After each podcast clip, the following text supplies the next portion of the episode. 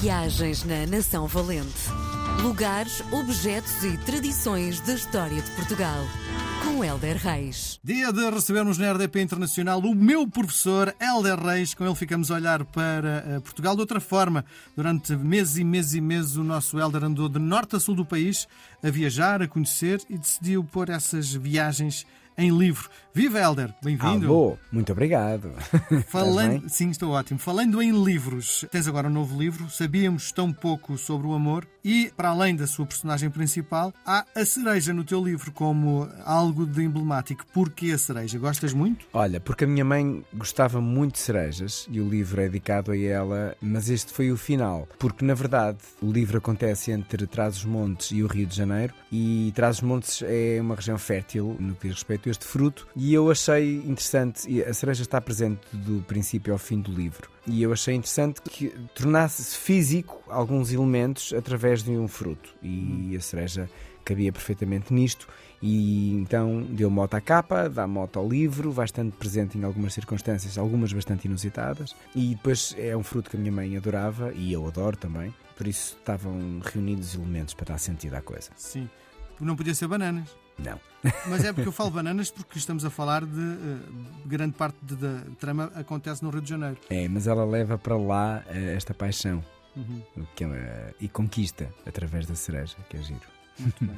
O que é que nos trazes hoje na edição da Nação Valente? Ora bem, trago-te um rei, um rei bastante inspirador e acho que nós tivemos ótimos reis, tivemos reis péssimos, mas de facto tivemos quase todos eles fascinantes por uma razão ou outra. E este é o 31º rei de Portugal, que inspira-me bastante a escrever, Dom Pedro V, o esperançoso, o bem-amado, e é um rei muito curioso. Ele nasceu em 16 de setembro de 1837 e quando se fala de Dom Pedro não se poupam mesmo palavras nem elogios à inteligência. É um rei que aos 16 anos ficou sem a mãe, Dona Maria, e depois um adolescente que era o príncipe real e herdeiro da coroa, portanto, coisa pouca. Viajou pela Europa, o que é uma coisa muita para a época, com o irmão Dom Luís, tornou-se rei por juramento quando completou 18 anos. Uh, Portugal gostou muito deste jovem rei. 1856 uh, é o ano da peste em Lisboa, muito complicado. O ano seguinte é o ano da febre amarela. Lisboa, portanto, não estava, e o nosso país, a viver dias uh, tranquilos. E isto fazia com que o rei devia ter saído da cidade, mas ele não, permaneceu, não deixou o povo. E então, aos 20 anos, não se resignou à peste e recebia visitas das pessoas mais urgentes, visitava os hospitais, ia aos funerais. Não se resignava com a morte, que é uma coisa incrível. E o povo notou e agarrou-se à força deste rei, esta resiliência, que até, imagina, até no estrangeiro foi reconhecido. Dom Pedro V conquistou o mundo no seu primeiro ano de reinado. Havia de quem chamasse até o Rei Santo e o povo amava loucamente este jovem monarca. E depois também era um homem que queria promover o conhecimento do povo.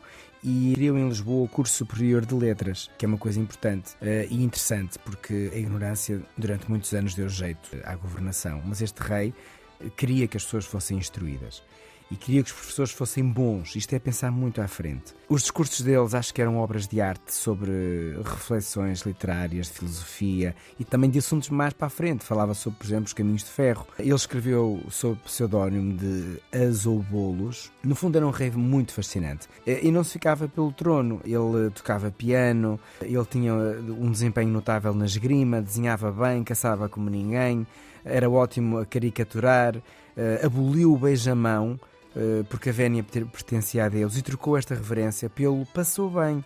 Portanto, diz-se que, na altura, portanto, que terá sido ele o professor deste cumprimento. Sim. Fundou a Escola Real das Necessidades. Enfim, para tu veres a dimensão deste homem, da arte até ao dia a dia. E numa das viagens que fez pelo país, eh, adoeceu gravemente, tinha 24 anos. Morria cedo na altura, não é? Eh, Morria-se muito cedo, mas os reis não necessariamente, não é? Porque eram muito protegidos, mas ele, ele não escapou. Também punha-se bastante a jeito, porque estava com as pessoas e queria estar com as pessoas. O povo vestiu-se de luto quando ele morreu. Ele governou durante seis anos. E olha, imagina, diz-se, isto é um diz-se que se diz, mas, mas a verdade é que ele é conhecido por isso, que aos dois anos já falava português, alemão e francês. e eu uh, acredito que a educação nos leva a, a bons lugares e por isso temos que respeitar muito a nossa educação e os nossos professores, porque dá frutos. Muito bem. Com esta fechamos a edição de hoje. Um grande abraço. Até para a semana. Circulação. Helder. Obrigado.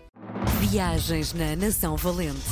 Lugares, objetos e tradições da história de Portugal. Com Helder Reis.